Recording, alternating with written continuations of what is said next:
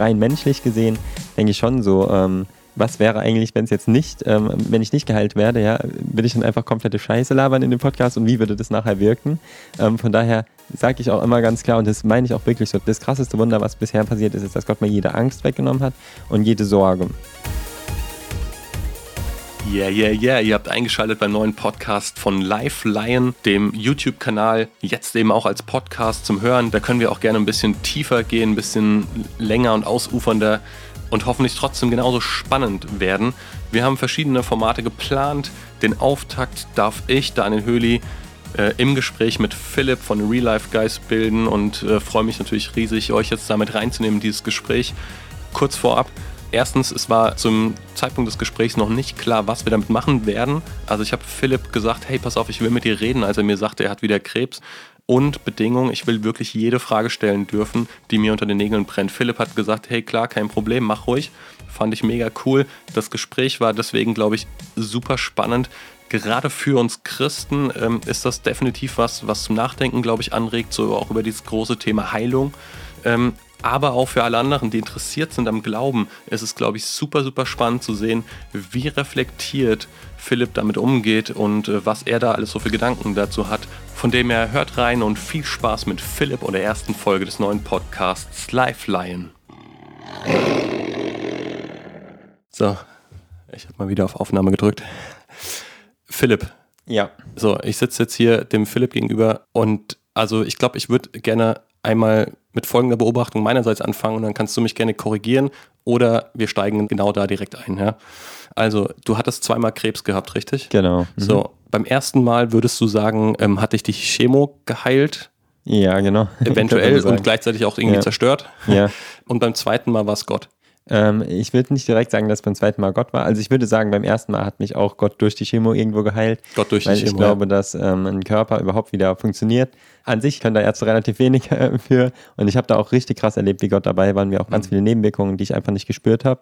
Allgemein denke ich, dass da, dass da irgendwas Göttliches dahinter steckt, dass Zellen sich wieder regenerieren. Beim zweiten Mal habe ich halt auch diese Studie gemacht und auch ein, eine alternative Behandlung mit einer alternativen Ernährung. Von daher könnte man auch da sagen, nee, es war nicht Gott, sondern es war eben die Studie oder die alternative Ernährung. Allerdings, ähm, wie wir jetzt sehen, war beides keine Heilung, sondern eher ein Unterdrücken vielleicht von den Symptomen. Mhm. Und spätestens jetzt kommen wir an diesen Knackpunkt. Ja? Der Tumor ist wieder zurück Genau. und im Grunde stärker als je zuvor. Ja. Ähm, das heißt, du hast mir gesagt, die Ärzte geben dir zwei Wochen bis zwei Monate. Genau, ja. Also das war zumindest die Aussage von meinem Hausarzt, als ich jetzt da war und ihn drauf Ja. angesprochen habe. Genau. Ja. Spätestens ab da haben wir mega viele Fragen, die das aufwirft und auch Verzweigungsmöglichkeiten. Ja. Also zweimal Krebs gehabt, im Grunde eigentlich irgendwo von Krebs geheilt, zumindest. Ich würde schon sagen, suggeriert das ja auch dein Buch. Also das, ja, was du ja. jetzt gerade Ja, veröffentlicht auf jeden hast. Fall, definitiv. Ja. Also es fällt mir echt schwer drüber zu reden, aber, aber kommt das mega zur Unzeit? Ähm, könnte man vielleicht so sehen. Also das Krasse ist ja vor allem, dass ich die Beulen wirklich fünf Minuten, ähm, bevor ich mein Manuskript abschicken wollte für das Buch, habe ich die Beulen entdeckt. Also das ist tatsächlich jetzt auch schon eine Weile her. Genau, wo ich am Anfang auch dann tatsächlich gedacht habe, nee, das ist doch nichts. Ähm, ich war ja auch nicht mehr beim Arzt, wie gesagt, weil ich die letzte Chemo ja auch abgebrochen habe, wo mir übrigens auch nur noch zwei Monate zu leben äh, gegeben wurden. Danach war ich nicht mehr beim Arzt und habe auch keine Nachsorge mehr bekommen. Und von daher war es jetzt für mich auch keine einfache Entscheidung, wieder zum Arzt zu gehen und es untersuchen zu lassen. Aber ähm, ja, die, die Zeit ist interessant. Also gerade wenn man davor steht, wenn man gerade ein Buch veröffentlicht, wo man darüber berichtet, wie man wirklich im Sterben lag, wie Gott mich da rausgeholt hat, wie da wirklich voll auf die Beine gestellt hat, also wirklich auch eine übernatürliche Heilung stattgefunden hat, was mein Hausarzt dir genauso schriftlich geben würde. Ich hatte wirklich die Blutwerte so von dem Sterbenden und dann war ich wieder komplett gesund, ohne dass irgendwie medizinisch eingegriffen wurde. Trotzdem ist es dann für mich eine schwierige Situation, wenn man gerade so ein Buch rausbringt und dann da sitzt und denkt, wow, hat mich Gott vielleicht jetzt doch nicht geheilt, ja? Oder war diese Heilung durch diese Studie und durch die alternative ähm, Therapie ähm, genauso unvollständig wie die erste Heilung durch die Chemo? Ja, ist eine interessante Frage. Boah. Das Ding ist ja sozusagen, wie du damit umgehst oder welche Einstellung du hast, ist ja, ist ja, wenn ich es richtig verstanden habe, dass du sagst, naja, jetzt ist es quasi beim dritten Mal, ist es dieses vollkommen auf Gott gestellt sein und vollkommen Gott vertrauen, Ja. zu sagen, ich bin davon überzeugt, er wird mich heilen. Genau, genau. Also ich bin 100% davon überzeugt, dass er auf jeden Fall am Ende alles gut machen wird und dass er mir auch ganz konkret zeigen wird, wenn ich ähm, nochmal eine Chemo machen sollte, wenn ich eine Studie machen sollte. Das Schöne, was heißt das Schöne? Das ähm, Gute im Moment ist, dass ich äh, daher auch Gott ganz klar irgendwie gefragt habe, was dran ist und von ihm so ganz krass den Eindruck hatte, nee, Chemo ist jetzt nicht dran und dass mir genau das die Ärzte auch sagen. Also die Wahrscheinlichkeit, dass ich durch eine Chemo gesund werde, ist sehr gering und ähm, die Nebenwirkungen sind so hoch, dass es sich einfach nicht lohnt, im Moment eine Chemo zu machen. Ich bin da immer noch im Gespräch, auch mit den Ärzten, aber ähm, trotzdem weiß ich, dass Gott eben mich definitiv heilen kann und ich habe schon so viel darüber gebetet und ich bin mir relativ sicher, dass er das nicht so meint. Ich heile dich dann, wenn in der Ewigkeit, ähm, mhm. wo wir, denke ich, auf jeden Fall alle keine Schmerzen und keine Krankheiten mehr haben werden, mhm. sondern dass er auch mit, mit mir hier auf der Erde noch was vorhat. Okay, relativ sicher. Ich meine, das wäre jetzt natürlich meine Nachfrage gewesen, was du meinst mit am Ende wird alles gut. Ne? Ja. Also relativ sicher oder absolut sicher oder wie, also wie gehst du damit um? Hast du Zweifel, dass du sagst, ich gehe aus dieser Nummer in zwei, drei Monaten positiv raus oder sagst du, nee, da habe ich gar keine Zweifel? Also eigentlich habe ich keinen Zweifel, Zweifel daran, dass Gott mich heilt, habe ich eigentlich nicht, nee. Weil ich da wirklich so konkret auch wieder Gott immer wieder so um Zeichen gefragt habe. Und ähm, bei mir, jetzt muss ich ganz ehrlich sagen, ist es eher jetzt so, dass ich mir natürlich jetzt rein menschlich gesehen, denke ich schon so, ähm, was wäre eigentlich, wenn es jetzt nicht, ähm, wenn ich nicht geheilt werde, ja, würde ich dann einfach komplette Scheiße labern in dem Podcast und wie würde das nachher wirken? Mhm. Ähm, von daher sage ich auch immer ganz klar, und das meine ich auch wirklich so, das krasseste Wunder, was bisher passiert ist, ist, dass Gott mir jede Angst weggenommen hat und jede Sorge. Und ich glaube, dass das auch so das Wichtigste ist, überhaupt im Leben so mit Gott oder das Schönste, dass man sich keine Sorgen für den nächsten Tag machen muss, das heißt, an sich lebe ich schon im Hier und Jetzt und äh, ich glaube, dass es Gott auch irgendwo von uns will, was jetzt nicht heißt, dass wir irgendwie unvernünftig sind und uns keine Gedanken drüber machen, was passieren könnte, aber dass, ähm, dass ich mich darauf verlassen kann, dass egal was kommt, dass es auf jeden Fall gut wird und dass Gott einen guten Plan damit hat. Trotzdem habe ich dann noch den Bonus, dass ich eben echt oft jetzt Gott gefragt habe, ja Gott, wie geht's weiter, auch wegen den ganzen Terminen, die anstehen und so weiter. Habe ich jetzt wirklich nur noch die zwei Wochen oder die zwei Monate oder wie sieht das aus? Und ähm, da war eben die Sache mit den Polarlichtern, wenn ich das mal kurz erzählen soll, so, ähm, wo ich halt Gott konkret um ein Zeichen gefragt habe und er mir dann auch wirklich so krass geantwortet hat, wo ich einfach sehe, das kann kein Zufall sein. Und wie bei den letzten Krebserkrankungen waren es oft gerade diese kleinen Zufälle, die halt eigentlich keine Zufälle sind, die ich dann auch als Reden Gottes so ähm, verstanden habe. Ja, also es ist schon krass. Ich meine, man, definitiv nimmt man dir das ab, ja, dass du ja. keine Angst hast und so. Und doch ist ja sozusagen, also es gibt halt zwei Ausgänge. Ja? ja also, also der, der eine Ausgang ist, du wirst geheilt werden genau. und wirst also körperlich geheilt werden hier auf Erden und wirst hoffentlich ein sehr langes und gutes, erfülltes Leben auch leben können. Und der andere nicht. Ich würde gerne beide Szenarien einmal irgendwie sagen, okay, was bedeutet das, wenn letzteres eintritt? Ja. Was bedeutet das zum Beispiel für dein Buch. Also ich muss dann zum Beispiel an Le Floyd denken, ja. ja, ja. Der, mhm. der sagte hier, naja, also Spontanheilung gibt es ja, heute immer noch. So, was würde der jetzt sagen, wenn Philipp Mickenbecker in zwei Monaten nicht mehr wäre? Ich würde mich dann gerne danach mit ihm unterhalten, nachdem ich nicht mehr hier wäre. Äh, nein, Spaß, das wäre natürlich etwas schwierig. Ja, das, das ist eine gute Frage, weil ich denke, das ist manchmal wirklich sogar beeindruckend, ist zu sehen, wie Christen, wie ich bei anderen Christen sehe, zum Beispiel Samuel Koch, mhm. wie der in der Situation umgeht, wenn er noch nicht geheilt ist. Also ich meine, wenn auf einmal alles gut ist, dann ist nicht gesagt, dass dann ähm, eine Floyd auf einmal auf die Knie fällt und sagt, boah, da muss jetzt Gott im Spiel gewesen sein. Mhm. Nein, dann ist es einfach eine medizinische Spontanremission. Ist vielleicht etwas seltsam, wenn ich jetzt sage, okay, ich verlasse mich darauf, dass diese Spontanremission kommen wird oder der Tumor nicht mehr weiter wächst oder was auch immer. Aber ähm, das ist keine Garantie da, dafür, dass dann auf einmal jemand zu Gott findet. Genauso wenig äh, ist es äh, eine Garantie dafür, dass wenn ich sterbe, dass der auf jeden Fall sagt, das war nicht Gott.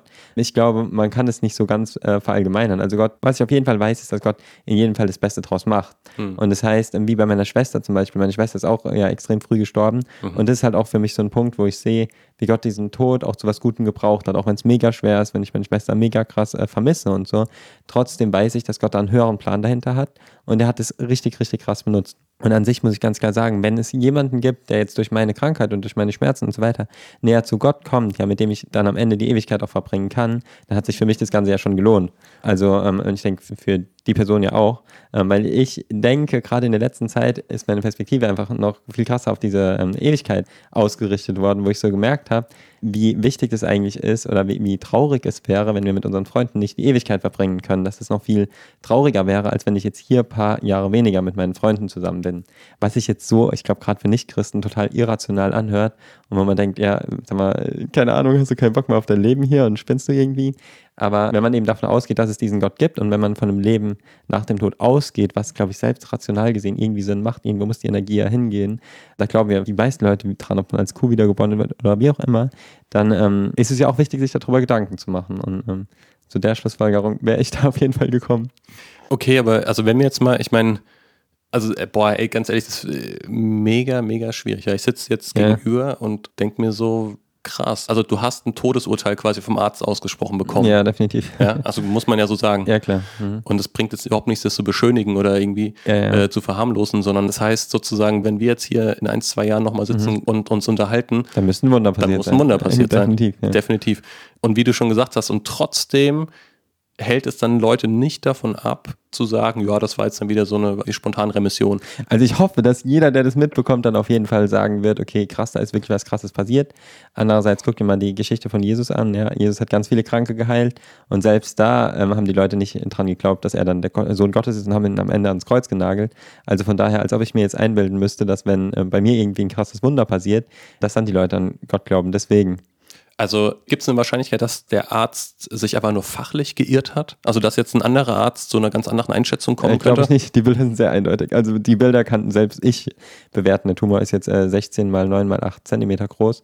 Das ist sehr groß. Ähm, wahrscheinlich teilweise schon mit dem Herzen und der Lunge Zentimeter? verwachsen. Ja, Zentimeter, ja. 16 mal 9 mal 8 Zentimeter. Ja, Boah. ja ist schon ziemlich groß.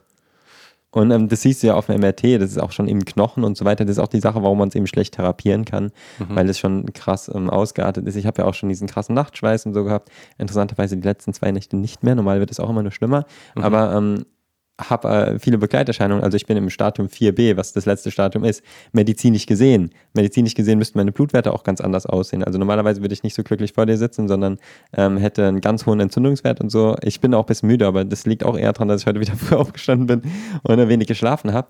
Aber ähm, normalerweise müsste es ganz anders aussehen. Und der Arzt, der mir halt jetzt auch gegenüber saß, der hat mich schon mal zum Sterben nach Hause geschickt. Als er mir das gesagt hat, so, Philipp, Sie haben keine Chance.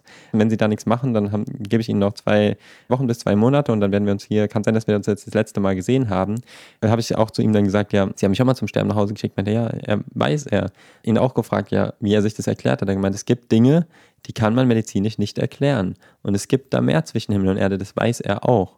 Und dann ähm, habe ich ihm auch gesagt, worauf ich eben hoffe. Und dann hat er irgendwann gesagt, ja, krass, er hat schon so viel erlebt in der Medizin auch, dass er genau weiß, dass eben diese Dinge möglich sind. Und darüber spricht man aber nicht. Also darüber sprechen auch Ärzte nicht, über alles, was wir nicht rational verstehen können. Ich würde mich natürlich freuen, wenn gerade so Heilungen, Wunder, auch die andere Leute erleben, ein krasserer Anreiz dafür werden, wirklich auch drüber nachzudenken, was dahinter steckt und es nicht einfach nur hinzunehmen und sagen, wow, schön, ja, sondern dass die Leute wirklich auch ins Nachdenken kommen und es vielleicht auch als Option sehen, einfach mal zu beten, selbst wenn man die Chemo macht, dann und Gott damit reinzunehmen in die, in die Situation. Ich finde es krass, dass wir jetzt so offen darüber sprechen, ja. Und gleichzeitig öffentlich, auch da finde ich es nachvollziehbar, tust du es ja momentan nicht. Ja. Also ja. wäre ja auch irgendwie, ich meine, jetzt steht diese Buchlesereise ja, eigentlich also noch. ich werde ne? jetzt, ich werde jetzt öffentlich drüber sprechen, weil ich habe, für mich ist Authentizität halt wirklich das Allerwichtigste und Ehrlichkeit Mhm. einfach. Und ähm, jetzt bin ich am 27. in der NDR Talkshow und da haben die mich jetzt auch vorher gefragt, ja, wie sieht's aus mit Tumor? Bist du jetzt gesund? Hab ich gesagt, nein, klar, natürlich nicht, können wir auch drüber reden. Also ich bin gespannt, ob er drüber redet oder nicht. Und auch in anderen Interviews, die jetzt auch online gehen, habe ich da auch schon äh, drüber geredet. Ich habe wirklich, als ich diese Beule bekommen habe, Mhm. bin ich erstmal in so ein krasses Loch gefallen. Wirklich, bevor ich das Buch abgegeben habe, musst du dir vorstellen, fünf Minuten vorher, bevor ich dieses Manuskript abgegeben habe, Mhm. es war nie meine Absicht, ein Buch rauszubringen. Es wurde da so krass irgendwie von Gott geführt und krasse Zufälle sind passiert, wo ich gemerkt habe, das ist jetzt einfach das Richtige und es ist alles so übernatürlich irgendwie passiert. Unglaublich schnell, auch ist eine andere Geschichte, die müsste ich woanders erzählen. Wirklich richtig krass. Und dann das, wo ich auf einmal so voll gehypt bin, denke, wow, wie gut das alles läuft, dann gucke ich in den Spiegel, sehe diese Beulen. Dann bin ich hier runtergegangen, äh, meine ganzen Freunde waren draußen, ich habe mich aufs Bett gelegen, geheult und habe gedacht, ey Gott, was soll das? Und wie, als wäre mein ganzes Glaubensfundament gerade so zusammengebrochen, ja. Mhm. Und dann kam irgendwann mein Bruder rein, hat gefragt, was ist, und dann haben wir zusammen gebetet und dann war es auf einmal wie die komplette Angst wieder weg. Ich konnte es voll an Gott abgeben und habe so richtig gemerkt, es geht gerade nicht darum, ob ich Krebs habe oder nicht. Das ist eigentlich nicht das Wichtigste und mein Zeugnis wird nicht dadurch ruiniert oder das Buch wird nicht dadurch ruiniert, ob ich später an Krebs sterbe oder nicht. Das spielt keine Rolle. Und dann habe ich ein paar Tage später mit einer Freundin auch auf dem Dach gesessen, haben dann nochmal das Buch überarbeitet und so. Da habe ich sie so gefragt, was wäre, wenn, weil die hat gerade so die letzten Seiten gelesen, was wäre, wenn ich jetzt an Krebs sterben würde? Mhm. Und dann hat sie dummerweise auch das schon erahnt, hat gemeint, ja, gibt es dafür einen konkreten Grund, äh, dass du mich das fragst. Äh, hatte ich ihr dann auch erzählt und dann hat sie, äh, war natürlich schon ein kleiner Schock, aber hat dann auch gemeint, dass das definitiv nichts an der Aussage vom Buch ändern wird, weil in meinem Leben war es nie so, dass mein Leben perfekt war. Also wie gesagt, ich habe am Donnerstag mein Leben Gott gegeben, am Samstag ist meine Schwester abgestürzt, ja. Mhm. Trotzdem glaube ich noch an Gott. Das heißt, wenn ich äh, vor drei Jahren geheilt wurde, jetzt an Krebs sterbe, ist es nicht eine Garantie dafür, dass dann mein Bruder und meine ganzen Freunde nicht mehr an Gott glauben. Sonst wäre ich ja auch direkt von Gott weggekommen ähm, durch den Schicksalsschlag mit meiner Schwester. Mhm. Von daher, das ist so das Schöne, dass ich das so voll an Gott abgeben kann und weiß, dass so Dinge sogar manche Leute eher noch zu Gott bringen als eine Heilung. Auch wenn ich jetzt bei mir auf jeden Fall auf die Heilung hoffe und äh, dafür bete und auch denke, dass äh, Gott auf jeden Fall noch einen krassen Plan mit mir hat und noch ein bisschen was äh, vorhat und meine Geschichte jetzt noch nicht zu Ende ist. Aber ähm, trotzdem denke ich nicht, dass mein Buch jetzt quasi ruiniert wäre, wenn ich jetzt an Krebs sterbe, weil ich wurde geheilt, also ich, ich lag im Sterben. Gott hat mich wieder auf die Beine gestellt. Und ähm, was jetzt passiert, ist eine neue Geschichte. Mhm. Mal ganz kurz nochmal zur Einordnung. Ja. Wann hast du dein Buch abgegeben, dein Manuskript? Oh, das müsste ich jetzt, ich ähm, so grob. können Sie in Bildern gucken. Also, also heute ist der 17. September 2020. Genau. Ähm, ich denke vor drei Monaten ungefähr. Vor drei Monaten. Dreieinhalb Monaten. Ja, genau. Okay. Und genau zu diesem Zeitpunkt äh, hast du dann plötzlich irgendwie. ich habe Bilder gemacht. Ja, ich, okay. so im, ich hatte ein weißes T-Shirt an mhm. und ich habe das durch das T-Shirt gesehen, dass ich zwei Beulen auf der Brust habe. Mhm. Also so dick waren die schon. Und vorher ist es mir auch nie aufgefallen, auch nicht beim Duschen oder so. Mhm. Also es ist schon krass, dieser ähm, Hodgkin-Lymphom, was ich hier habe, es kann auch ganz schnell explosionsartig so wachsen. Und ähm, von daher, keine Ahnung, wie schnell das passiert ist. Ich habe es dann auch gemerkt, wo ich dann die Beulen gesehen habe, habe ich auch gespürt, dass da was ist.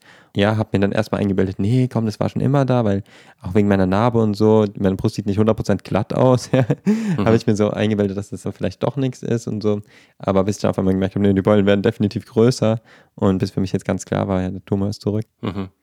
Als wir das erste Mal drüber gesprochen haben, hast du noch gesagt, du wirst nicht zum Arzt gehen, dann bist du doch zum Arzt gegangen. Ja, äh, genau. Was hat dich bewogen dazu zu sagen, ja, okay, ich gehe jetzt mal doch mal zum Arzt? Äh, ist auch eine gute Frage. Also ich habe eigentlich immer damit gemeint, ich gehe nicht zum Arzt, ich mache diese Chemo nicht mehr. Okay, okay. Weil das für mich einfach, ich habe mir ja die Unterlagen durchgelesen, beim ersten Mal hast du 95% Wahrscheinlichkeit, also die Überlebenswahrscheinlichkeit für fünf Jahre ist 95%, wenn du das den Tumor zum ersten Mal kriegst. Beim zweiten Mal nur noch 50%. Beim dritten Mal wird sie nicht mehr aufgeführt. Was, denke ich, auch einen Grund hat und wo mir ähm, auch ein Arzt dann gesagt hat, dass man das jetzt leicht errechnen kann.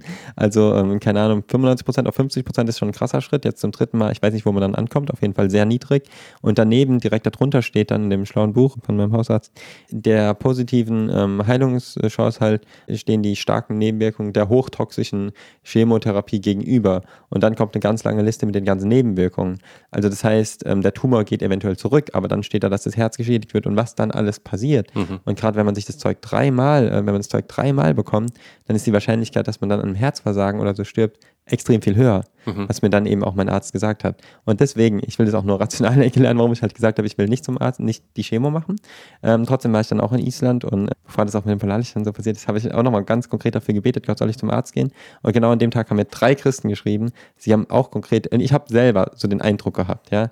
Und dann haben mir drei Christen geschrieben, haben gemeint, Philipp, geh mal zum Arzt und mhm. mach zumindest die Diagnose. Mhm. Dann habe ich so zu Gott gesagt, ey Gott, wenn es wirklich dein Ernst ist, dass ich zum Arzt gehen soll, gib mir jetzt mal einen Bibelvers. Und ich habe so gedacht, die Herausforderung, äh, die kann Gott nicht gewinnen, weil in der Bibel gibt es keine einzige Stelle, wo steht, dass wir zum Arzt gehen sollen. Also vielleicht auch, weil es früher nicht, früher gab es auch Ärzte, aber es steht nie, nie in der Bibel, geht zum Arzt. Hm. Auf jeden Fall habe ich genau die Bibel aufgeschlagen, rate, welchen Vers ich gelesen habe.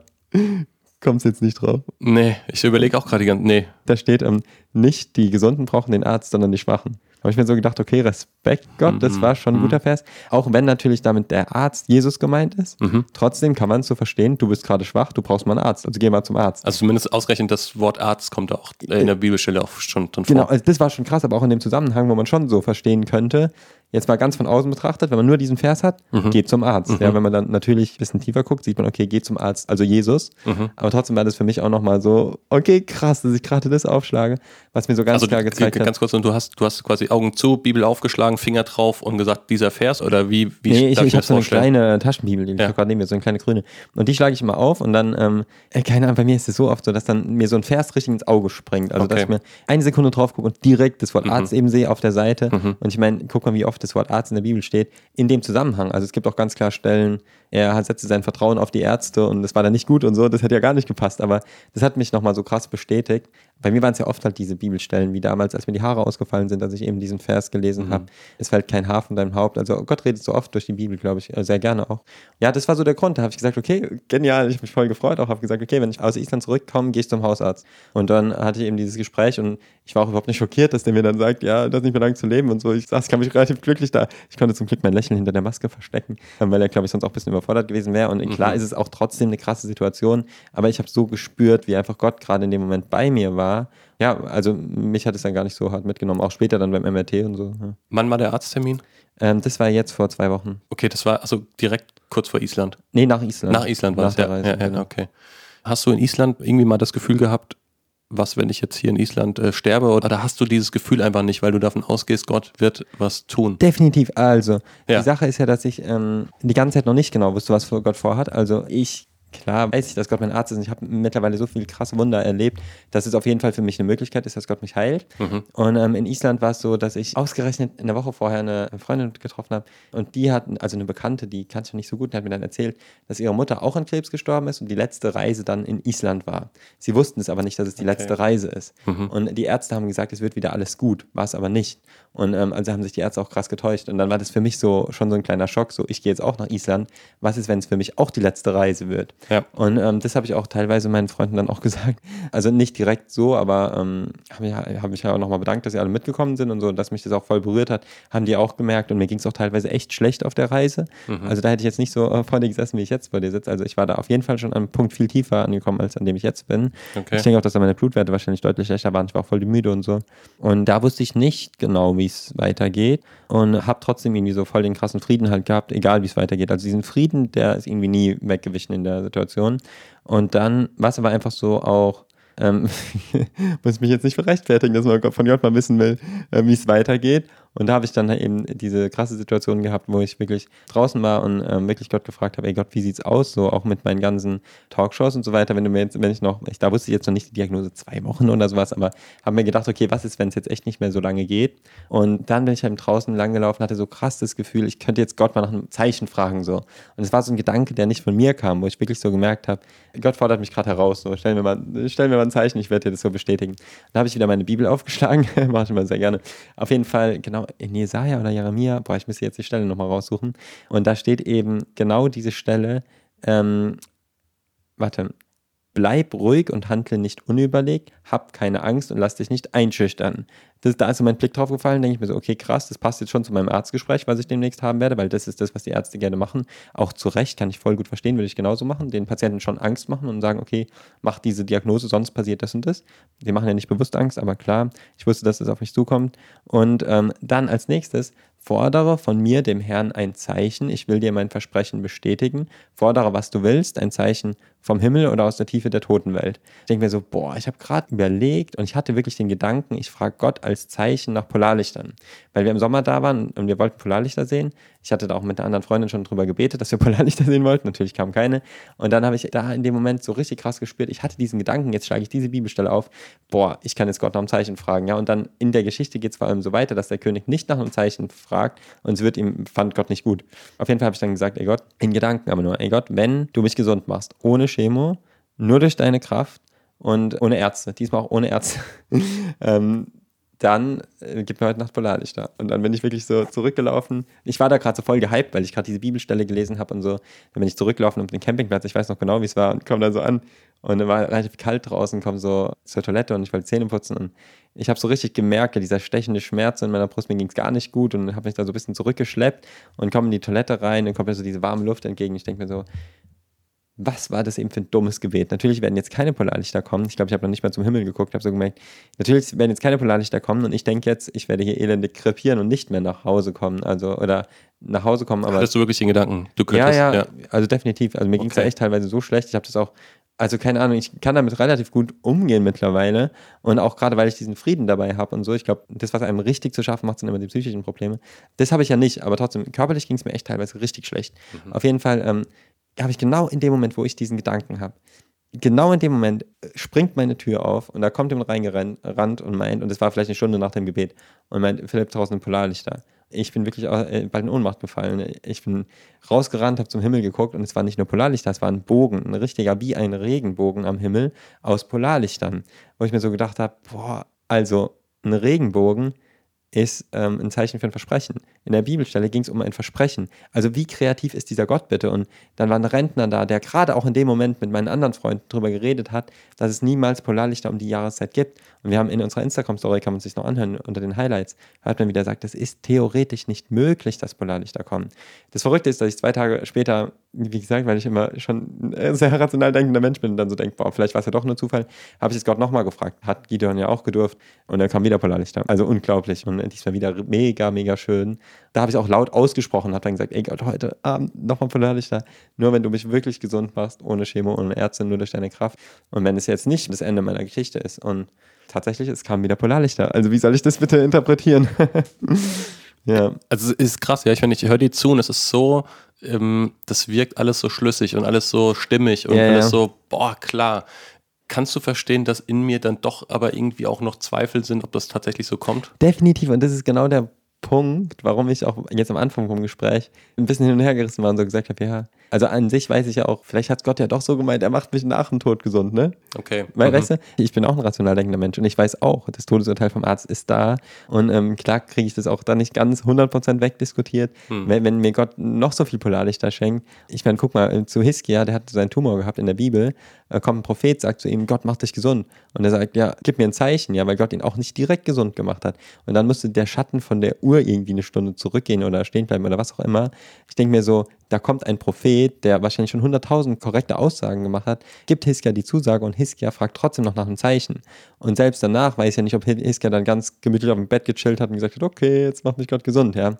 Und das ist, glaube ich, immer so die Spannung, in der wir leben. Wo aber das Schöne ist, dass erstens mir Gott das immer wieder einfach bestätigt, auch durch diesen krassen Frieden, der er mir gibt, dass ich jetzt nicht jeden Morgen aufwache und dann überlege, boah, welchen Tee nehme ich jetzt diesmal, welche Kräutermischung hilft mir vielleicht heute, was für Infusionen, Vitamin C oder sonst was. Ich meine, ich kriege hunderttausende Ideen von Leuten. Ich könnte wahrscheinlich Millionen an Euros ausgeben ähm, für irgendwelche Geräte, für irgendwelche alternativen Therapien und, und, und, und, und. Habe ich ja auch letztes Mal gemacht mit Fasten, drum und dran und ich achte definitiv auf meine Ernährung. Ich will das auch gar nicht irgendwie schlecht reden oder so, aber an sich macht dir das auch nur mehr Druck. Und dann denkst du so, weil ich heute vergessen habe, die Tablette zu nehmen, deswegen könnte ich jetzt sterben, ja. Oder weil ich heute aus Versehen dann doch Nudeln gegessen habe, obwohl ich eigentlich keine Kohlenhydrate essen darf. Deswegen werde ich jetzt sterben. Und wo Gott mir ganz klar gezeigt hat, auch wieder durch verrückte Zufälle so, Philipp, du wirst nicht daran sterben, weil du einmal einen Kuchen zu viel isst, ja. Wenn du stirbst, dann stirbst du, weil ich das will und weil ich es zulasse und da kannst du überhaupt nichts dran ändern. Und das habe ich bei meiner Schwester so krass erlebt. Also ganz ehrlich, wir sind fliegende Badewanne geflogen, wir sind im U-Boot so tief getaucht. Wie wahrscheinlich ist es, dass wir tot sind? Also ganz ehrlich, wir sind eigentlich der lebende Beweis, dass es Schutzengel gibt, weil das kann man rational schlecht erklären, bei so viel Scheiße, die wir schon gebaut haben. Unsere Schwester fliegt mit einem Ultraleichtflugzeug und stürzt ab und ist tot. Also keine andere fahren im Auto und sind tot. Da merke ich so, Gott hat es in der Hand, Gott hat es in der Hand. Also, Aber ist das auch ein bisschen keine Ahnung, ist das ein bisschen leichtsinnig sozusagen, das dann trotzdem alles zu machen? Also ihr könntet ja auch jetzt YouTube sein lassen und sagen, okay, Glück gehabt oder viel Bewahrung erlebt, Schutzengel gehabt, aber jetzt ist vielleicht, das wollen wir es mal nicht überstrapazieren. Nee, also damals habe ich ja nicht an Gott geglaubt, ja. als wir diese verrückten Aber, aber ich meine, ihr macht ja trotzdem jetzt noch YouTube. Also ihr habt ja jetzt gerade heute, äh, habt ihr jetzt wieder im U-Boot äh, ja. Äh, gearbeitet, um damit auch tauchen zu können, nehme ich mal ja, an. Ne? Äh, logisch. Und, und, und dann, dann frage ich mich ja schon, okay, warum machst du das jetzt an der Stelle noch weiter? Warum nicht? Wir provozieren es ja nicht mit Absicht, jetzt drauf zu gehen. Also das U-Boot gerade, das ist auf 1000 Meter Wassertiefe ausgelegt. Wir werden damit jetzt erstmal unbemannt auch 10 Meter oder was ausprobieren. Also rational gesehen ist es ein richtig sicheres Ding. Wir haben da Taucherausrüstung und so weiter dabei. Wir begehen jetzt definitiv keinen Selbstmord, wenn wir da einsteigen. Und das ist mir auch mega wichtig. Ich will jetzt Gott nicht herausfordern. Andererseits ist es auch ganz klar so, dass wir gerade bei den Sachen ganz konkret fragen, Gott, ist es jetzt dran? Und ähm, Gott antwortet uns da. Also wirklich, richtig krass. Wir haben ja dieses Raketen-Longboard zum Beispiel gebaut. Und da haben wir auch konkret Gott gefragt, ob es an dem einen Tag dran ist. Und Johannes und ich gucken uns an, nee, wir haben beide kein gutes Gefühl dabei, das heute zu machen. Wir wussten aber nicht, wie wir es der Agentur sagen sollten. Und der Firma, also es war ein Riesenprojekt mit Flughafen gemietet und so weiter. Also tausende Euro waren schon ausgegeben. Und wir gucken uns an, nee, heute ist nicht dran.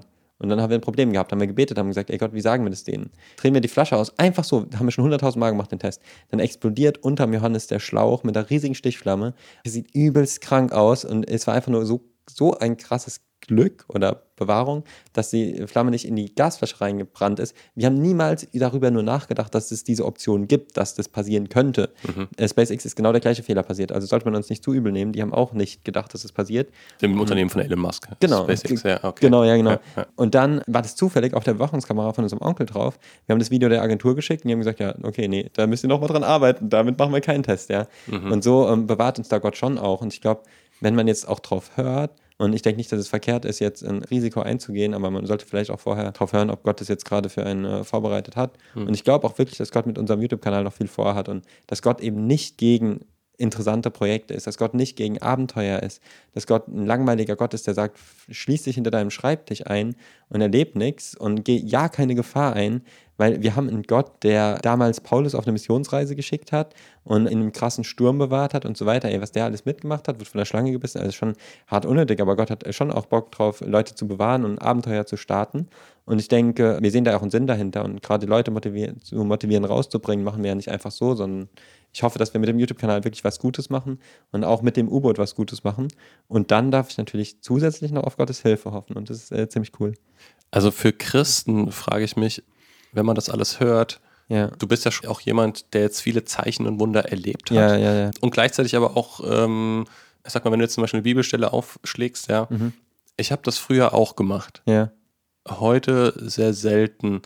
Ist das etwas Temporäres? Ist das etwas, was man wiederentdecken soll? Also Zeichen spielen eine große Rolle in deinem Leben. Ja, so. Ja. Ähm, ich habe gerade neulich, dann äh, lese ich halt, okay, als dann irgendwie ein Zeichen gefordert wurde, sagte Jesus, ich gebe euch das einzige Zeichen, welches ich gebe, ist das von Jona.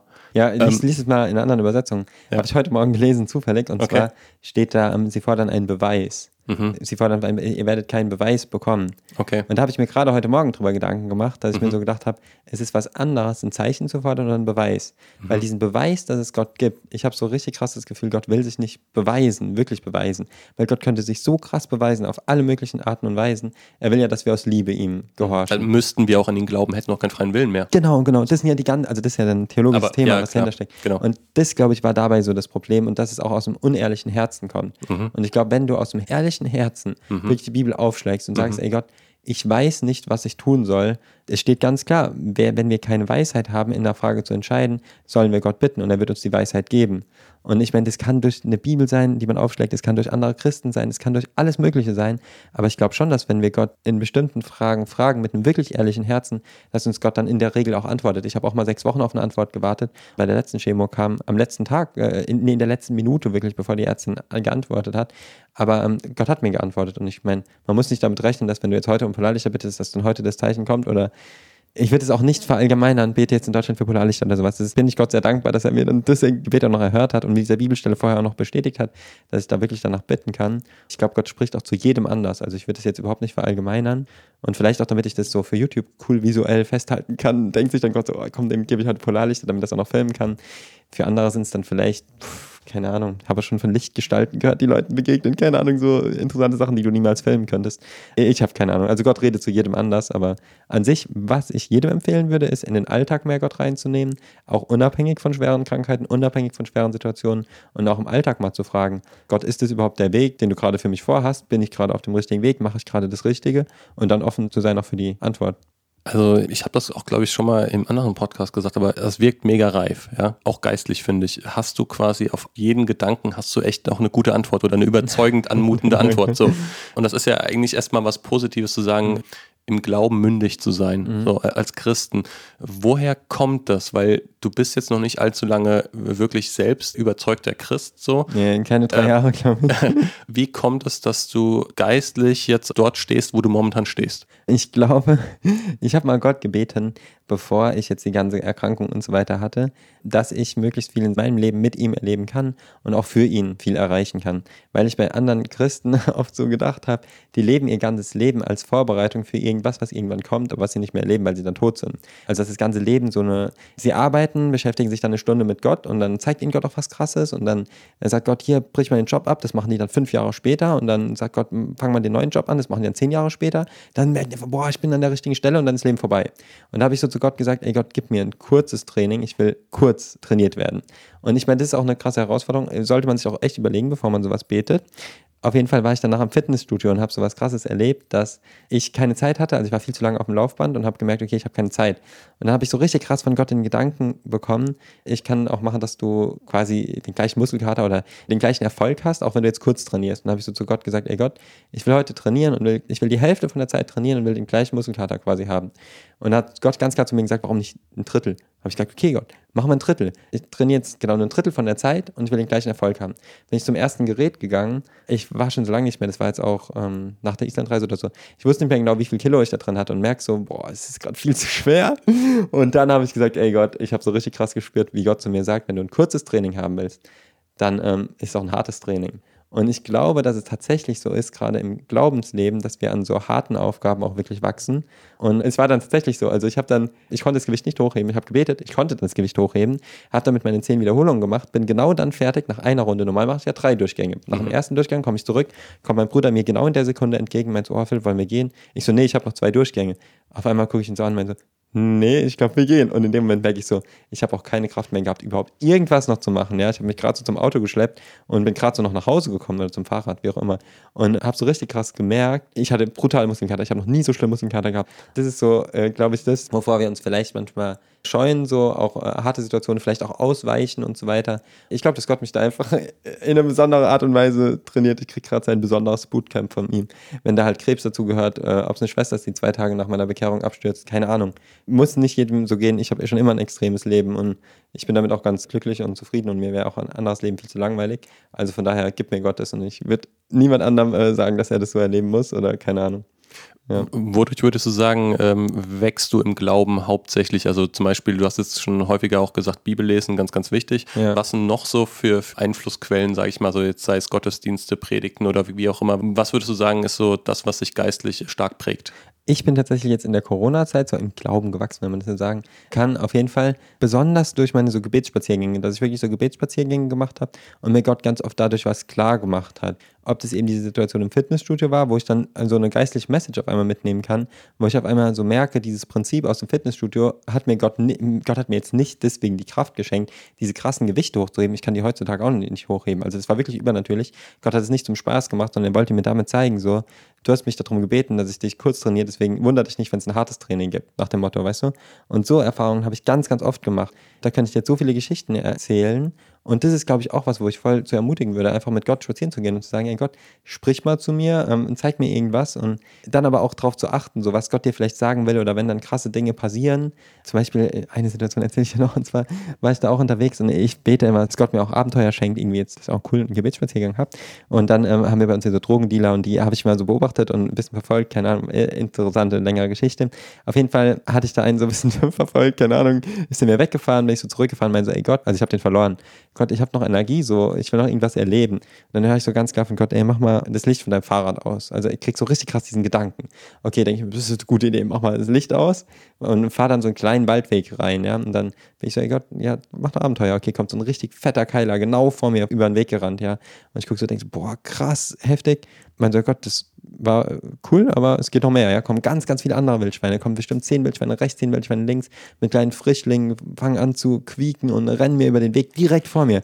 Und ich stehe so da und denke, boah, Respekt, Gott. Also da habe ich schon Respekt bekommen. Aber ich saß auf meinem Fahrrad und ich habe gar keine Angst gehabt. Ich habe so, normal hätte ich schon Angst gekriegt. Ich stehe einfach so da und denke mir so, die Wildschweine hat gerade Gott geschickt. Wenn ich jetzt ein Gebet spreche, dann sind die alle wieder weg. Und dann habe ich irgendwann habe ich so gemeint, okay, Gott, das reicht. Und die werden alle weg. Direkt. Und das sind dann oft so Sachen, wo ich so erlebe, dass diese Gebete wirklich tatsächlich erhört werden. Dadurch bin ich auch zum Glauben gekommen. Nein, dadurch wurde mein Glaube so aufgebaut. Also ich bin ja durch das anders zum Glauben gekommen, aber Gott hat dann durch diese Geschichte mit dem Feuer vom Himmel fallen, wo genau mhm. dann Raketen mhm. vor meinem Fenster explodiert sind, habe ich auch gemerkt, Gott hört auf diese Gebete und dadurch hat mir Gott zum Beispiel so gezeigt, Philipp, du brauchst keine Angst haben, egal was passiert. Wenn das nächste Mal ein richtig böser Mann vor dir steht und dir irgendwas will, was ich dann auch erlebt habe, dann betest du einfach auch und dann passiert dir gar nichts, ja, dann fängt er an zu zittern, habe ich auch erlebt, ja, richtig üble, böse Männer, die vor mir standen, haben auf einmal angefangen zu zittern, wo ich auf einmal so denke, was geht hier gerade ab? Und dann denke ich mir so, wenn Gott will, dann schickt er gleich eine Million Wildschweine und dann ist der Mann äh, auch entledigt. Ja, also das, ist, das sind so Sachen, wo ich auf einmal so merke, dass Gebet Kraft hat, dass Gott Kraft hat und dass Gott wirklich real ist. Diese Realität von Gott, wenn man die halt lernt, so zu begreifen und kennenzulernen, dann glaube ich, verändert es was in dir und auch in deinem Blick, so dass du auf einmal äh, irgendwie so ein bisschen mehr in die geistliche Welt gucken kannst und auf einmal merkst, so, es gibt tatsächlich Dinge, die Gott eben zulässt, die Gott verhindert und dass Gott wirklich bei dir ist und für dich auch kämpft und für dich einsteht. Und da habe ich so viel gelernt. Also auf diesen Spaziergängen, da kann ich dir tausend Geschichten erzählen.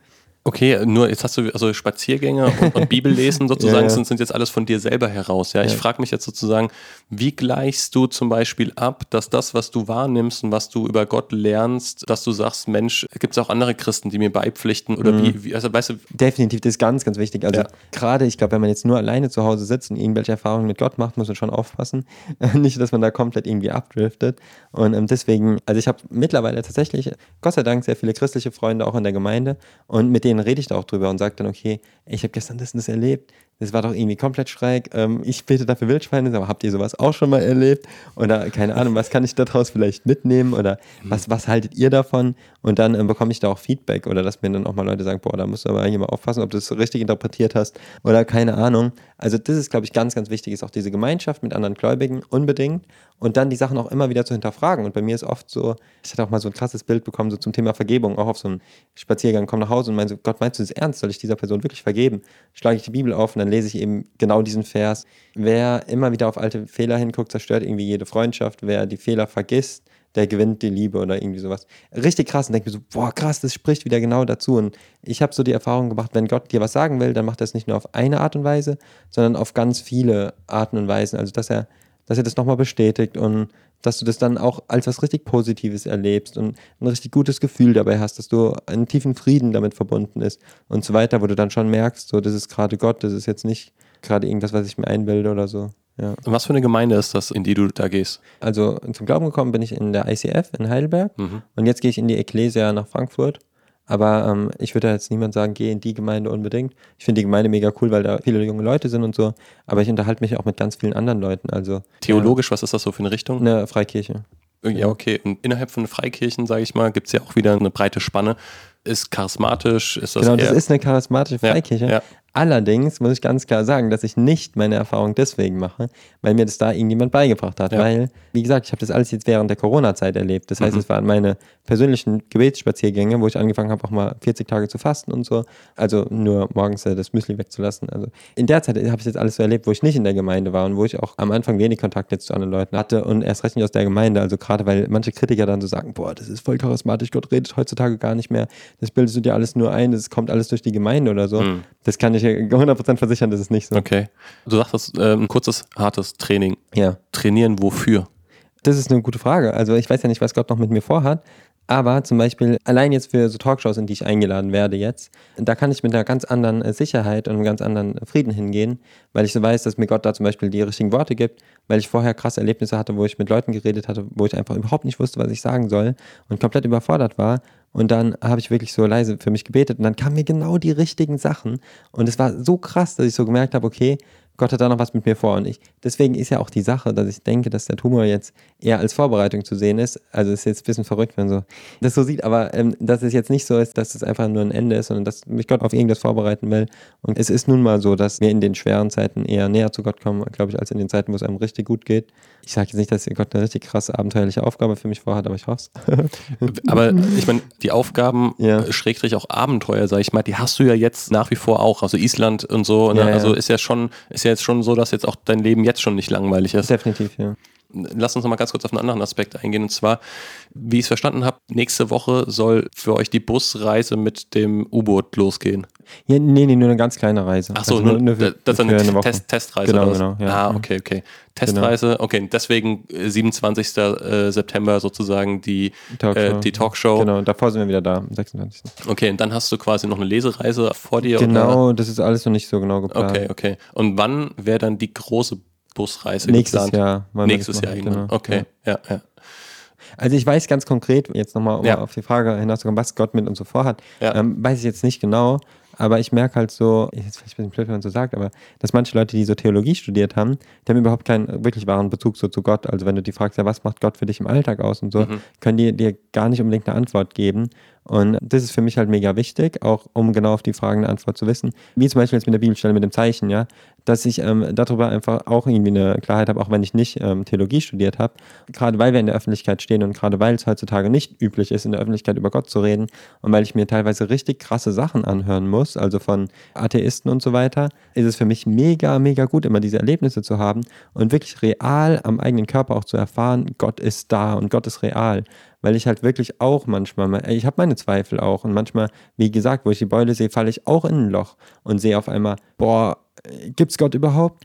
Und dann dadurch zum Beispiel konnte ich jetzt wieder viel, viel besser mit ein paar Leuten reden, die gerade in der gleichen Situation sind, die aber Gott nicht kennen, die jetzt irgendwie so richtig krasse okkulte Praktiken machen, um aus dem Krebs rauszukommen, die genau in der gleichen Situation sind. Die Ärzte können ihnen nicht mehr helfen, die machen dann Ahnenforschung und was weiß ich was, befragen da ihre Ahnen im Stuhlkreis, haben aber gar keinen Frieden darüber. Und dann ruft die Frau mich an und meint, ja, ihr Tumor wird immer größer und so.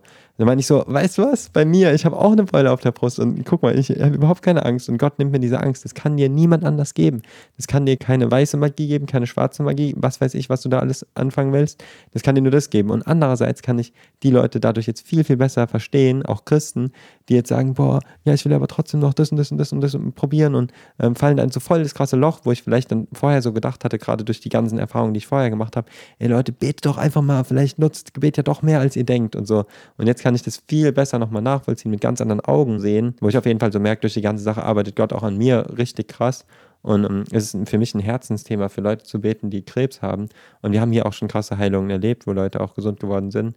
Und ich habe so das Gefühl, jetzt kann ich nochmal mit einer ganz, ganz anderen Einstellung für die Leute einfach beten. Wenn man das jetzt nochmal so ganz bewusst auch als Christ durchlebt, weil die letzten Male bin ich dadurch immer zu Gott gekommen. Und jetzt als Christ nochmal so eine Erfahrung zu bekommen, ist immer was ganz anderes. Hm. Diese Zeit das, äh, mit, mit Abenteuern, die du jetzt momentan sozusagen ja. erlebst, ja, dann gibt es ja irgendwo ein Pendant und ich bin mir nicht ganz sicher in meinem Kopf, ob ich das mhm. jetzt klar greifen kann, aber das Pendant der Wüstenwanderung. Ja, ja, ja. Ähm, die Sache sozusagen, dass es eine Zeit gibt, wo du ganz, ganz viel mit Gott erlebst, super ja. intensiv, ja, ja. wo du vielleicht auch sehr hart trainierst. Ja und dann gibt es so eine Zeit der Wüstenwanderung sozusagen, wo du vielleicht Gottes Stimme nicht hörst, sein Reden nicht hörst mhm. und so. Und gleichzeitig frage ich mich aber, ob es nicht auch irgendwie fast schon parallel wie eine Art Wüstenwanderung bei dir ist oder, oder ob du das schon mal erlebt hast. Mhm. Also, weil es irgendwo auch ein Stück weit, ich meine, du sagst kurz und hart, wenn du jetzt aber zum Beispiel einen Baum nimmst, der sich ja. verwurzelt, ja. der verwurzelt sich definitiv dann ganz stark, wenn die Stürme auch stark sind. Ja, die hast du auch, das drum können, glaube ich, die Wurzeln da tief wachsen, mhm. aber es braucht dann für sich schon seine Zeit. Ja, ja, ja. Ähm, wie, und es braucht auch immer die Ruhepausen. Also nach ja. dem kurzen, harten Training kommt erstmal auch eine Ruhepause, wo du dich ja. erholen kannst. Ja. Darauf warte ich jetzt gerade. Okay. also guck mal, wenn Gott mich jetzt gesund macht, dann äh, ist es für mich, Gott hat mich schon mal gesund gemacht. Ja, durch diese Chemo, aber auch durch diese Studie halt und so weiter, wo ich ganz klar Gott gesagt habe, ich will, dass du mich ohne Chemo heilst, hat er ja dann gemacht. Und auch wirklich übernatürlich eingegriffen, auch mit meinem Knie. Die Ärzte haben ja auch gesagt, ich werde es nie mehr als 90 Grad beugen können und so. Das sind ja immer Sachen, an die man sich auch erinnern kann und wodurch der Glaube definitiv auch wächst. Das ist jetzt nicht mein Glaubensfundament, aber dadurch wächst der Glaube auch, dass sowas überhaupt möglich ist und so. Ich habe ein paar Sachen, wirklich meine großen Gebete, diese kleinen Gebete werden bei mir irgendwie immer erhört, aber gerade die großen Gebete, die, wie, wie eben Gesundheit und so, die stehen noch aus. Und da ist auch für mich so eine Spannung, so, kann ich Gott da jetzt auch vertrauen? Und wenn es Gott dann irgendwann erhört, ja, ich glaube, Gott handelt ganz oft anders und in einem anderen Zeitplan als wir, dann ist es für mich auch nochmal so eine krasse Stärkung. Also ich glaube, der Glauben wächst nicht nur in den harten, bei mir ist manchmal so, der Glaube wird so gedehnt, weißt du, wie so ein Gummi mhm, mhm. und wie der Muskel, der wird immer gedehnt, gedehnt, gedehnt und kurz bevor es zerreißt, kurz bevor ich jetzt denke, nee, Gott greift doch nicht ein, Gott heilt mich doch nicht. Dann kommt Gott heilt dich und dann denkst du, boah, krass. Und dann ist dieser Wow-Effekt noch größer und dein Glaube wächst noch mehr. Weil Glaube ist ja immer das, was man nicht sieht. Also wenn ich jetzt direkt von Anfang an wüsste, so, Gott macht dich an dem und dem Tag gesund, ja, dann würde ich mich wahrscheinlich in meinen Sessel legen und einfach chillen und die Zeit vergehen lassen. Und deswegen glaube ich, sagt uns das Gott auch nicht und sagt mir Gott vielleicht auch nicht ganz 100 Prozent. Ich werde dich 100 Prozent hier auf der Erde gesund machen.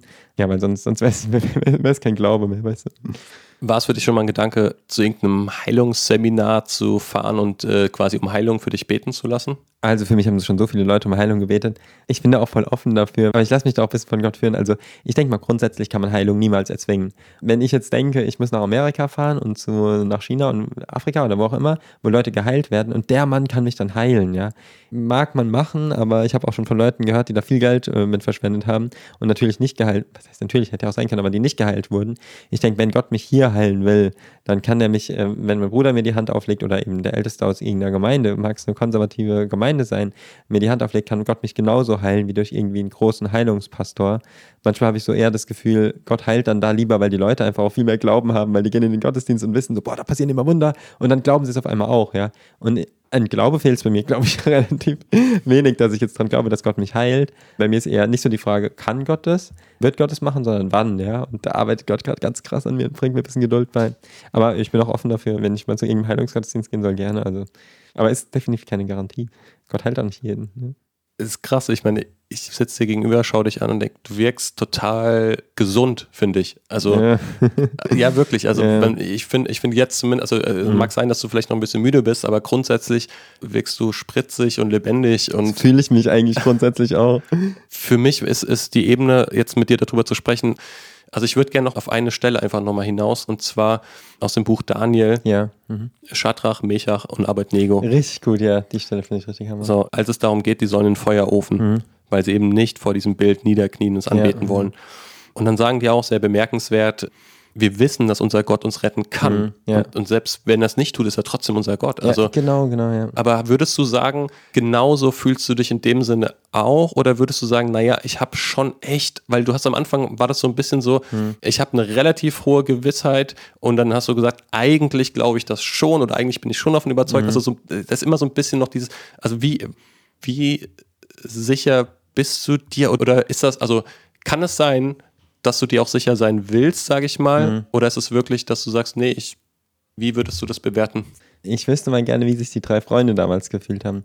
Ob die ähm, in, da wirklich mit der Gewissheit reingegangen sind. Ähm, an sich spielt diese Frage für mich gar nicht so eine große Rolle, weil, also ich verstehe voll, warum du das fragst und warum mich das auch voll viele Leute fragen. Aber ich glaube, wenn du in den Feuerofen gehst und weißt, Gott ist gerade mit dir, dann mhm. weißt du, dass egal was passiert, ist das Allerbeste, was für dich passieren kann und was für alle anderen passieren kann. Wenn du wirklich an den Gott glaubst, der in der Bibel steht, also wo ganz klar steht, wir sollen eigentlich vertrauen wie die Kinder, hört sich vielleicht alles kindlich an, naiv, mein Glaube, ja, aber das ist eigentlich genau das, was, glaube ich, Gott von uns auch will, dass wir ihm wirklich vertrauen und uns keine Sorgen machen. Und dann kannst du ohne Sorgen in den Feuerofen reingehen. Und ich weiß ja nicht, ob Gott den vorher auch gesagt hat, ja, Gott hat den garantiert gesagt, auch oder gezeigt oder was sie schon erlebt haben, ich kann dich zu 100% gesund machen. Und das ist das, was ich zu 100% weiß. Wenn Gott will, dann muss der ein Wort sagen und dann bin ich direkt gesund, ja. Und, und zwar auf der Stelle. Und deswegen mache ich mir deswegen überhaupt keine Sorgen. Also, dass jetzt, dafür brauche ich keinen Arzt, ja, dafür brauche ich jetzt keine neuartige Studie, für die ich ja auch beten könnte, dass jetzt noch ein neues Medikament schnell entwickelt wird, was weiß ich was, was auch sehr unwahrscheinlich ist. Vielleicht macht es Gott ja auch auf die Art, keine Ahnung. Das andere sind ja eher so Zeichen, die mir Gott extra noch dazu gibt, wo er mir wirklich klar macht, so, er hat noch was vor mit mir, was ich denke, macht er nicht umsonst, ja, also da bin ich mir schon relativ sicher. Und es ist auch nicht dadurch, also ich kann keine Polarlichter am Himmel hervorrufen, dadurch, dass ich etwas glauben will. Also ich kann so stark wollen, wie ich will, dass ich gesund werde und kann da noch so viele Zeichen von Gott fordern. Diese Zeichen werden nicht kommen, wenn es nicht auch passieren wird, ne? Bisher wurde ich noch nie von Gott enttäuscht. Also gerade wenn Gott einen so eine Hoffnung macht und immer wieder sagt, ja, ich mache dich gesund. Wenn Gott, hat er mir damals ja auch ganz klar gesagt, ja, ich mache dich gesund oder lass mal die OP weg. Teilweise habe ich die OP dann sogar gemacht. Und dann am Ende kommt der Arzt zu mir und sagt, das war unnötig, ja. Und da habe ich mich so dumm gefühlt dabei. Habe ich mir so gedacht, ey, Philipp, was bist du für ein. Deswegen habe ich auch diesen Glauben, ja. Ach, ich habe so, so viele krasse Sachen da einfach erlebt. Noch eine Sache erzähle ich dir noch, okay? Ja. Und zwar war es jetzt kurz bevor das passiert ist mit dem Krebs, war es so, dass ich ähm, habe ich morgens, bin ich aufgestanden, ich habe ganz schlechte Augen, also 14 Dioptrien, ich sehe gar nichts, ich bin wirklich blind. Dann drücke ich mir die Kontaktlinse ins Auge und die war zerbrochen. Und ich sehe das ein Millimeter vom Auge, sehe ich, oh shit, die ist zerbrochen, weil ich habe ja ganz schlechte Augen, also ich sehe das auch vorher nicht. Zack, drück die rein, blinzel einmal und merke, die ist mir hinters Auge gerutscht. Ich wusste gar nicht, dass es geht. Ich habe so höllische Schmerzen gehabt. Ich habe die nicht mehr gesehen, ich habe die natürlich nicht mehr rausgekriegt, habe gemerkt, die hat sich jetzt oben im Augenlid verklemmt. So, dann sitze ich hier um 8 Uhr und denke mir, ja, um 10 Uhr macht der Optiker auf. Was ist das Erste, was ich mache? Naja, immer beten. Setz mich hin, ja Gott, kannst du mal machen, dass die Kontaktlinse da rauskommt. Ein bisschen geguckt, ähm, ach nee, egal, ich gehe eh zum Optiker. Kommt der Johannes, ach komm, wir beten nochmal zusammen, das tut echt gerade weh, ich kann gar nichts mehr sehen, mein Auge hat voll getränt. Lass mal dafür beten. Beten wir, ja egal, wenn es Gott nicht macht, gehe ich eh zum Optiker. Dann kommt der Johannes und äh, guckt da rein mit Taschenlampe und wie auch immer, sieht diese Kontaktlinse nicht. Und okay, warte ich bis um 10, um 10 gehe ich zum Optiker. Meint der Optiker, ähm, guckt da rein, sieht, boah, das Auge ist komplett entzündet, voll ähm, rot und gereizt. Meint aber zu mir, da wäre keine Kontaktlinse. Und ich denke mir so, ich spüre diese Kontaktlinse. Ich habe gesehen, wie ich die mir reingedrückt habe. Ich habe auch im Bad überall geguckt, da lag keine Kontaktlinse. da ist eine Kontaktlinse drin und diese Kontaktlinse muss da raus und zwar schnell. Wenn der zu mir, beruhig dich mal so, ähm, komm mal in der Woche wieder, diese Kontaktlinsen kommen da automatisch raus. Sag ich ihm, garantiert nicht, diese Kontaktlinse ist zerbrochen, als ob der Kontaktlinse zerbricht wäre. Ich meine, ich habe das gesehen, die war mhm. kaputt und ich weiß, dass da eine Kontaktlinse drin ist. Und eine kaputte Kontaktlinse fädelt sich da nicht wieder ein. Ja? Eine normale Kontaktlinse hat die Form, dass die wieder nach vorne rutscht. Das mhm. ist, macht logisch Sinn, das andere nicht. Und, äh, hat er mich vertröstet, komm mal morgen nochmal, ja, wenn es da immer noch drin ist. Der wusste ja auch nicht, was er machen soll. Ja? Und dann habe ich auf einmal gemerkt, jetzt, was hilft jetzt noch? Gar nichts. Ich habe noch ganz viele Pläne an dem Tag gehabt, wie ich auch noch ganz viele Pläne jetzt für mein Leben habe. Habe gemerkt, auch ich hatte auch das Gefühl, ich soll von Gott irgendwie bestätigt irgendwas noch machen. So. Also von dem Tag auch, keine Ahnung, welche Sendungen, die ich aufnehmen sollte und so nach Hause gegangen und dann habe ich mich 100% auf Gott verlassen. Habe gesagt, okay, Gott, ich will jetzt eine Antwort. Hol diese Kontaktlinse da raus. Ich bin jetzt, ich muss mich ganz auf dich verlassen. Ja, bin rausgegangen, nochmal meinen Gebetsspaziergang, den ich bis dahin nicht gemacht habe, gemacht, habe da auch noch eine krasse Bibellese gehabt und so. Komm nach Hause und irgendwann habe ich so richtig krasses Gefühl, aber auch nicht direkt, sondern das hat zwei Stunden ein bisschen gedauert. Komm nach Hause und dann sagt einfach Gott zu mir so richtig klar, gib mir den Gedanken, fass einfach ins Auge und hol die Kontaktlinse raus. Ich so, nee, garantiert nicht. Ich habe doch schon ein entzündetes Auge. Ich habe da schon hunderttausend Mal reingefasst, ja. Gehe ich zum Spiegel, guck da rein, siehst du, da ist ja tatsächlich was Weißes. Fass rein, hab die Kontaktlinse und zwar direkt beide Stücke auf einmal in der Hand.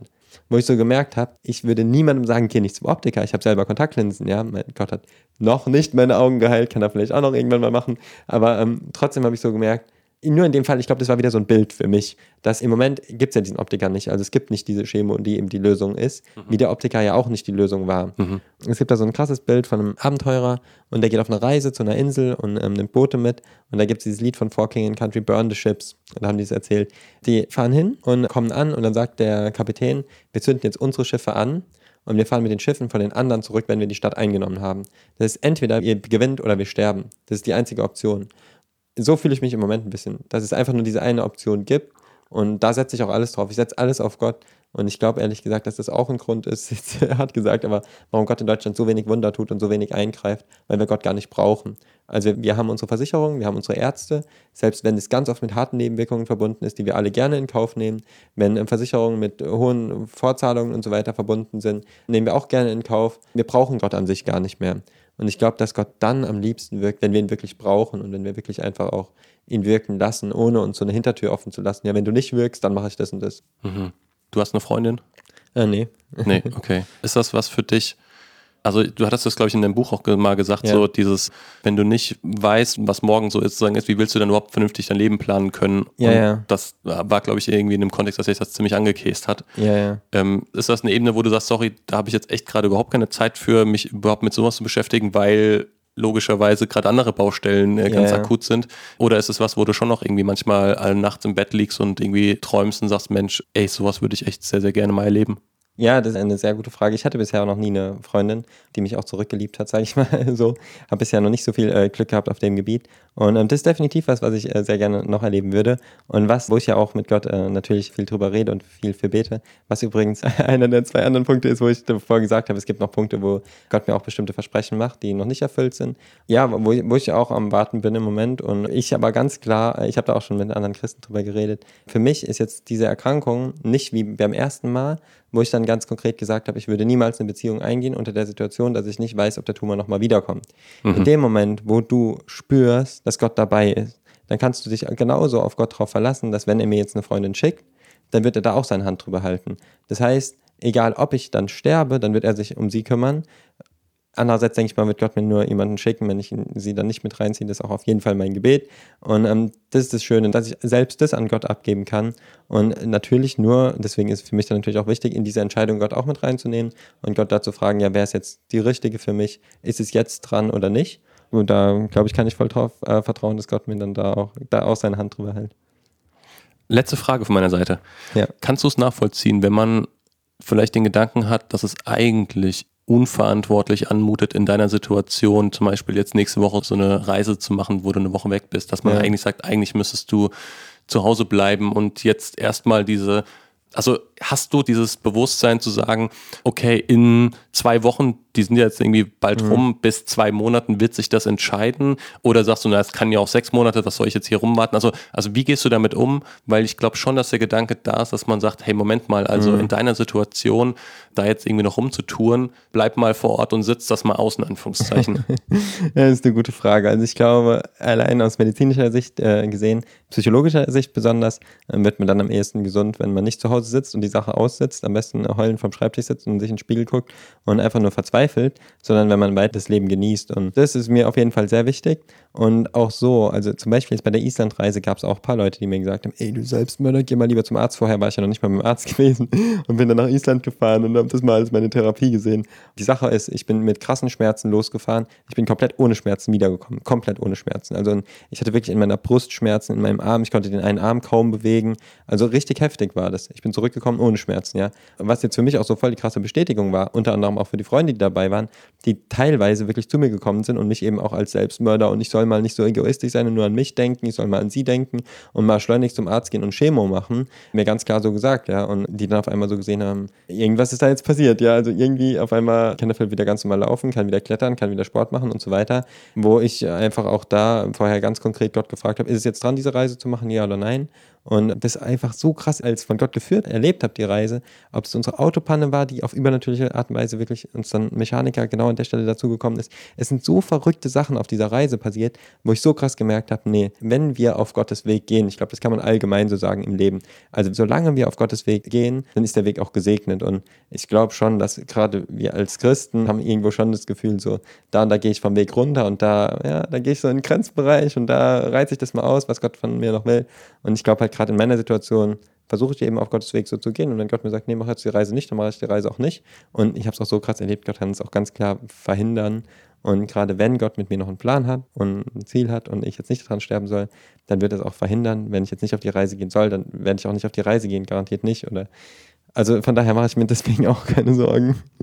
Ich hoffe, jetzt ist die Frage halbwegs beantwortet. Oder? Nee, voll. Ich glaube, es ist nur ganz wichtig von der Einordnung, ja, weil ich glaube ja. schon, dass so eine Frage aufkommen könnte. Ja, ja, also, ja definitiv. Ähm, lass uns vielleicht mit was Positivem enden einmal. Ja, mhm. ähm, wer ist Gott für dich? Also Gott ist für mich wirklich wie ein liebender Vater. Und zwar nicht wie ein liebender, alter, langweiliger Vater, sondern eher so ein Vater, der fast in meinem Alter ist. Also, also der einerseits viel reifer ist als ich, einen viel krasseren Weitblick hat, eine schützende, liebende Hand über mich hält und der mitleidet, wenn ich leide, also der das genauso spürt und der auch Mensch geworden ist, auch genau nachvollziehen kann, egal ob das jetzt äh, ein Beziehungsdrama ist, was du gerade durchmachst und einen Herzschmerz hast. Gott hat, ist auch ein eifersüchtiger Gott auf der Erde, hat er bestimmt schlimme Gefühle durchgemacht. Körperliche Schmerzen hat er auch erlebt, er weiß, wie es mir gerade geht. Und dieser Gott ist so genial, dass er mir nie mehr zumutet, als ich auch tragen kann. Und das ist so das Allergeilste, weil Ärzte muten einem manchmal wirklich mehr zu. Gerade Schmerzen habe ich so krass erlebt im Krankenhaus. Bisher kein Problem. Also ich habe, das kann man nicht verallgemeinern, aber ich habe noch nie erlebt, dass Gott mir jetzt mehr zumutet, so als ich tragen kann. Und egal, ob es damit Schmerzmittel ist oder ohne, Gott passt auf mich auf und so erlebe ich Gott. Und dass er außerdem ein wunderschöner Gott sein muss, der mir Polarlichter schickt, ja, der die Welt so wunderschön gemacht hat, der einen Sinn für Humor hat irgendwie auch. Also ich finde das schon irgendwie ziemlich eine witzige Sache so. Ab und zu erlebe ich wirklich verrückte, witzige Sachen. Der einfach viel, viel, viel unglaublich viel besser ist und ein richtig geniales, gutes Leben für jeden bereithält, vor dem man definitiv keine Angst haben muss. Und bitte auch keine Angst vor ihm haben, wenn man jetzt denkt, ja, Philipp hat sich auf Gott eingelassen, dann ist seine Schwester gestorben, dann hat er Krebs gekriegt und so weiter. Wir müssen immer davon ausgehen, wenn ich nicht zu Gott gefunden hätte, wäre meine Schwester trotzdem abgestürzt, dann hätte ich trotzdem das zweite Mal Krebs gekriegt, wäre vielleicht schon das zweite Mal an Krebs gestorben, hätte es auch kein drittes Mal gegeben. Also von daher würde ich das immer so sehen und dann bleibt Gott immer noch der liebende gute Vater. Genau. Ein schönes Schlusswort. Ich danke dir, Philipp, für deine Offenheit. Ja, sehr gerne.